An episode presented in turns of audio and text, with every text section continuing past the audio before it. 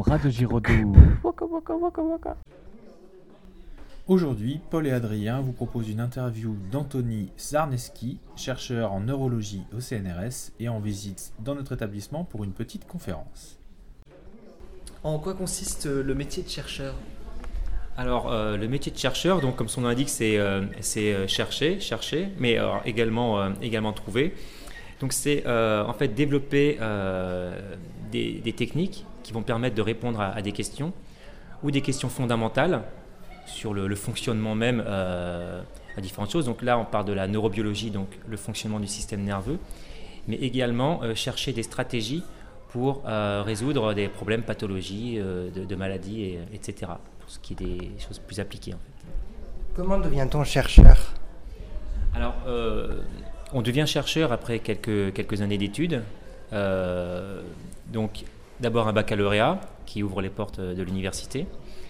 Et euh, alors là, il y, a- y a plusieurs choix. hein. Euh, Ça peut être, euh, si, je pense à la, biologie, on peut passer par euh, la médecine et après devenir chercheur, euh, ou alors euh, l'université, d'abord un, master, ou même les écoles d'ingénieurs ou les écoles normales. Disons cinq années d'études après le bac. À ce moment-là, une fois qu'on a fait ces cinq années d'études, il faut euh, un- postuler à un concours, être candidat à un concours qu'on appelle une école doctorale, qui va donner un financement pour faire une thèse, une thèse de doctorat. Et à ce moment-là, avec cette thèse de doctorat, on peut postuler pour euh, des postes de chercheur. Comment avez-vous eu envie de faire le métier de chercheur? C'est la curiosité en fait. Et euh, je me suis intéressé à, à la biologie, plutôt la biologie animale parce que c'est c'est vaste. Et à l'université, il y a, quelque chose, il y a une, une branche de, de la biologie qui me paraissait très mystérieuse, c'était le système nerveux, le cerveau. Je comprenais pas très bien. Et du coup, j'aime pas quand je comprends pas. Du coup, je suis allé plutôt sur ce que je comprenais pas. Et euh, donc là, on me donnait les résultats et j'ai eu envie aussi de, de participer et ensuite de, de chercher à comprendre moi-même certaines choses.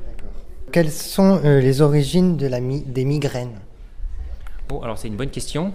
Alors justement, comme je vous disais, je suis chercheur et donc on cherche beaucoup et ça, on ne l'a pas encore trouvé. alors ça dépend de quelle migraine. hein. Il y a plusieurs types de migraines.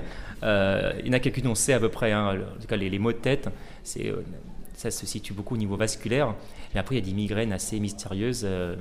donc là, pour le coup, il y a de la recherche dans le domaine. Quelles sont les zones qui se mobilisent en fonction des différents types d'émotions? Alors beaucoup, beaucoup de zones. Euh, grâce à l'imagerie médicale, aujourd'hui, on arrive à voir chez une personne éveillée les zones du cerveau qui sont actives. Et euh, on, a identifié quelques zones euh, assez précisément, grâce notamment, par exemple, c'est un exemple, hein, à la stimulation haute fréquence. Donc ce sont des, des électrodes que l'on descend dans le cerveau des, patients qui sont atteints de la maladie de Parkinson. Et en descendant des électrodes à, un millimètre près, on peut tomber dans des zones qui, lorsque l'on envoie la stimulation, peut faire pleurer la personne ou la faire rigoler. Donc on, a, on détecte des zones dans lesquelles on peut modifier le comportement de la personne, alors qu'elle n'a pas du tout ni envie de rigoler, ni envie de pleurer. Donc euh, on, en- on commence à cibler des zones comme ça, mais en réalité c'est beaucoup plus complexe que ça, parce que les émotions, c'est quasiment tout le cerveau qui va, qui va intervenir. Donc, on détecte des zones comme ça, mais c'est, on commence seulement à comprendre en fait. Euh, Quelles sont les différences entre un cerveau humain et animal? Il n'y en a pas beaucoup. Alors, ça dépend quel animal. Euh, euh, si on regarde euh, au niveau de l'évolution les différentes espèces, il y a très peu de différence entre notre cerveau et celui d'un primate, comme un, chimpanzé par exemple.